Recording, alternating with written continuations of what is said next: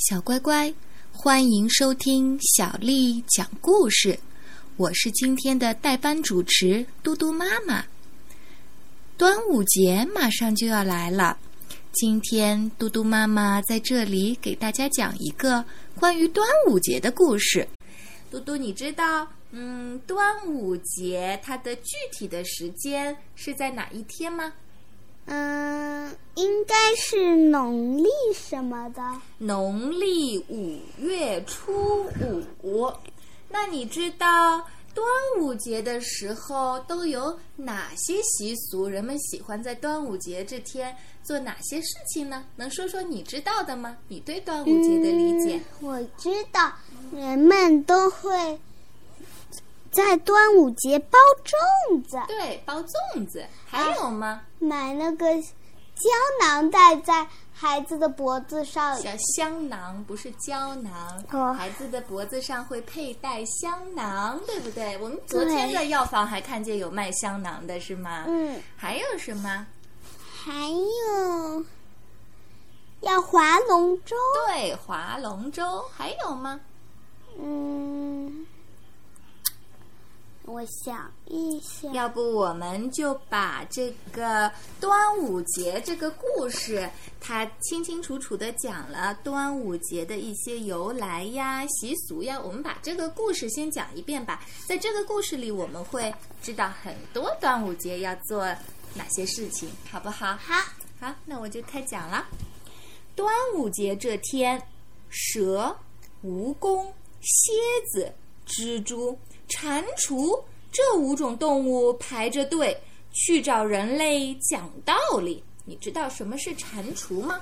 就是癞蛤蟆。对，一二一，一二一，稍息，立正，敲敲门。老爷爷开了门，脸上笑盈盈。啊，原来是五毒啊！请进，请进。啊，这五种动物原来叫什么呀？五毒。为什么叫五毒呀？因为它们有五种动物，它们都是有毒的。对，它们是有毒的五种动物，所以叫五毒。蝎子是代表，上前一步说：“有个问题要谈清楚，为什么管我们叫五毒？带有明显的歧视嘛？”还专门设立了一个端午节驱五毒，就是就是，我们招你们惹你们了。其他几位不依不挠，老爷爷依旧笑眯眯。别着急，别着急，听我慢慢说端详。话说远古的时候。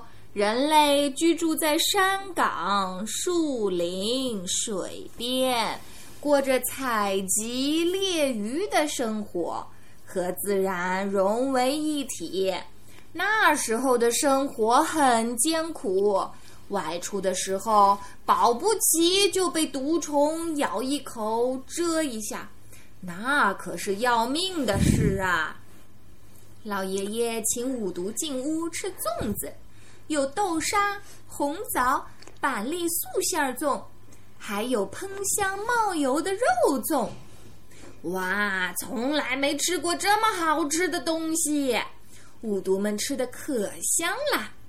老爷爷继续说：“农历五月是生机勃发的季节，人们定在初五这天洒扫庭院。”悬挂艾枝、菖蒲，播撒和饮用雄黄酒，都是为了杀菌防病、强身健体。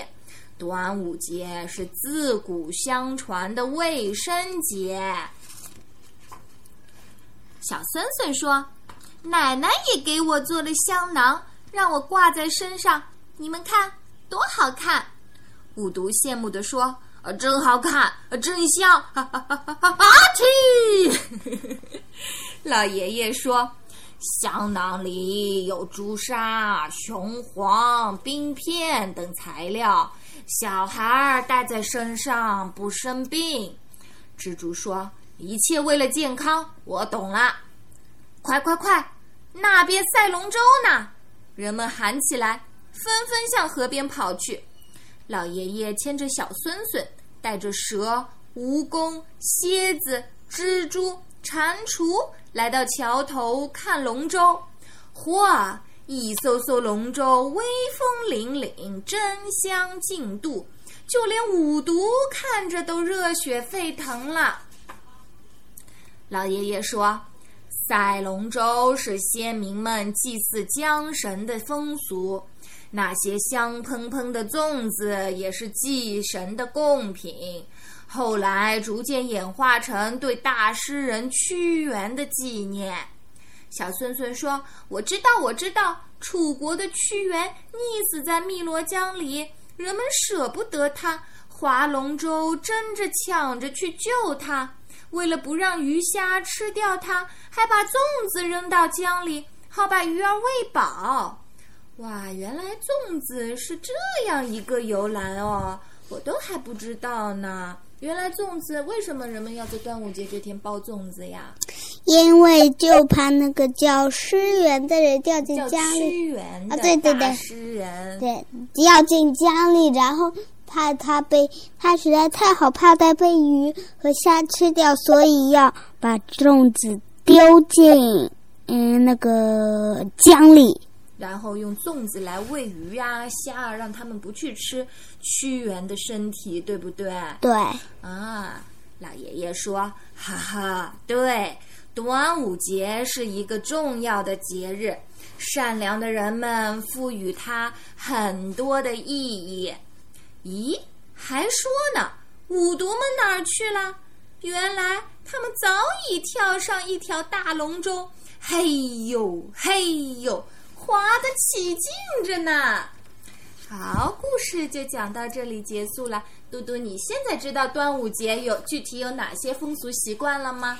刚才你说的是什么？是嗯，包粽子，嗯，带香囊，嗯，划龙舟，嗯嗯，还有什么吗？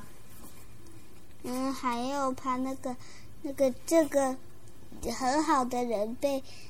被鱼吃掉啊！你说这个也是跟包粽子丢到江里了，然后那个划龙舟有一些关系的。还有好像是前面你看，在前面的时候，关于那个五毒的时候，老爷爷说，呃，端午节它是一个古代的卫生节，在这一天呢，人们要洒扫庭院，要悬挂艾枝菖蒲。播撒和饮用雄黄酒，为了杀菌防病、强身健体，这个习惯倒是我们现在还在保留着的。端午节这天，经常看见有很多人家门口都放着艾枝啊、菖蒲啊，可能还有人在端午节的这天会喝雄黄酒的，确实是有这样的习惯的，对吗？嗯，好，接下去嘟嘟妈妈再给大家念一首诗，一首叫。端午的诗，嘟嘟说这首诗至少要读三遍。好的，那嘟嘟妈妈就读三遍吧。好，那我们一起来欣赏《端午》，唐·文秀。节分端午自谁言？万古传闻为屈原。堪笑楚江空渺渺，不能洗得直臣冤。节分端午自谁言？万古传闻为屈原。堪笑楚江空渺渺，不能洗得直沉冤。节分端午自谁言？万古传闻为屈原。堪笑楚江空渺渺，不能洗得。直沉冤，晚